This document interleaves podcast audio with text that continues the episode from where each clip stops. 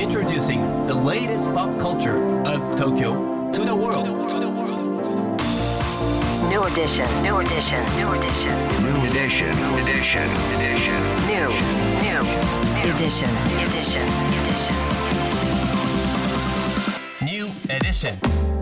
高野真也です。セレイナアンです。これからの時代を切り開くオルタナティブなカルチャーメディアニューとグランドマーキーによるコラボコーナーニューエディション。毎日ニューにアップされるさまざまなカルチャートピックスの中から聞けば誰かに話したくなるような聞けば今と未来の東京が見えてくるようなそんなおニューなネタをピックアップ。ギュッと凝縮してお届けします。さあそれでは1月10日水曜日今日のニューエディション。まず最初のニューなトピックはレインボーディスコクラブ4月に開催、うん。毎年ゴールデンウィークの前半に開催される野外フェスティバルレインボーディスコクラブが今年は4月19日から21日の3日間静岡県東伊豆カントリーコースで開催されます、第1弾アーティストとして発表されたのは6年ぶりの来日となるフォーテット。そして他のアーティストについては順次 SNS で発表されていく予定です、まあ、ロックファンにとってのフジロックみたいな感じで、うんうん。ダンスミュージックファンにとってはレインボーディスコクラブはメジャーフェスの一つともね思えますけれども例年ゴールデンウィークの開催だったのが、はい。混雑を避けるために前倒しになったということでうんうん。逆に行きやすくなる人も増えるかもしれないですよね。フォーテッド見たい。6年ぶりの来日、ねえはい。チケットの方はですねカテゴリー5までがもうすでに完売ということでうん。カテゴリー6はですねこの後今日午後6時発売でございまはいす、要チェックです。さあ改めて Rainbow Disco Club 4月19日から21日の3日間静岡県東伊豆カントリーコースで開催です。さあそして今日深掘りするニューなトピックは？フランク・ロイド・ライト世界を結ぶ建築明日から開催。カウフマン邸やグッケンハイム美術館で知られるアメリカ近代建築の巨匠フランク・ロイド・ライト。そんなフランク・ロイド・ライトの最新の調査けけん調査研究を受けた最新の展覧会がいよいよ明日からパナソニック汐留美術館で開催されます、気になってます。今日はですね兵庫県県立大学環境人間学部環境人間学科教授でもありフランク・ロイド・ライトの研究者でもある水上豊さんに深掘りしていただきます高野さん、セレーナさん、リスナーの皆さん、ギリギリこんにちは。水上豊です。えーいよいよ明日から開催されるフランク・ロイド・ライト世界を結ぶ建築展ですけれども、えっ、と、事前にですね、見どころのようなところを紹介していきたいと思います。えー今回のあのライトの展覧会というのは、えー日本でのライト展とすると約30年ぶりになります。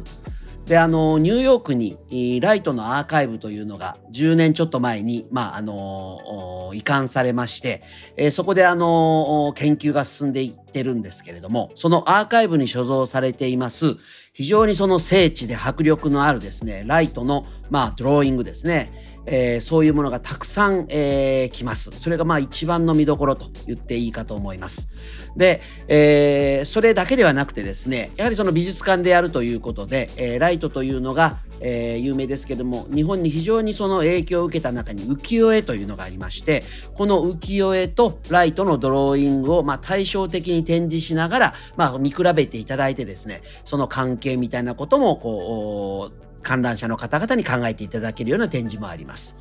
でそれだけでなくですね、えーこの日本でのライト展が30年ぶりということもあって、これまでのその研究の成果というものを非常にその踏まえた展示になっています。その中で、例えば、えーライトのですね、地域的な交流、あるいは人的な交流、そういう交流のですね、広がりみたいなものを明らかにしていることも、えー今回の大きな見どころになっています。えー例としては、例えばライトとですね、教育ですね。えーかつその、とりわけそこでのですね、えー背後にある女性たちの活躍みたいなところに焦点を当てて、えー展示をしています。えー日本にある、東京の目白にあるですね、えー自由学園、現在明日館と言われてますけれども、えー自由学園の創設者である、うー羽生素子さんとのやり取り。これがもう本当一週間やそこらでですね、えー合意に至ったんですけれども、それも実は背後にはそういう女性たちが主導した新しい、えー教育のあり方。こういうものに対するライトの理解というのがあったからこそだというふうに言われています。あるいはそのライトと、まあ、環境ですね。このつながり、えー風景とかランドスケープ、えーあるいは地形、えー庭園、そういうことのおライトの人的な関係、日本との関係、世界的な関係も深掘りをされています。えーもちろんそこに、えー帝国ホテルをはじめとする日本での建築のお業績がですね、えーどう絡み合っているのかっていうことがあ今回のお展示で、えー非常にこうさまざまな観点が明らかになるんじゃないかと思います。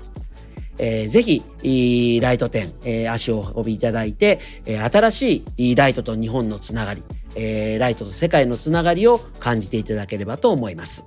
以上、えー兵庫県立大学環境人間学部環境人間学科教授水上豊でした。水上さんありがとうございました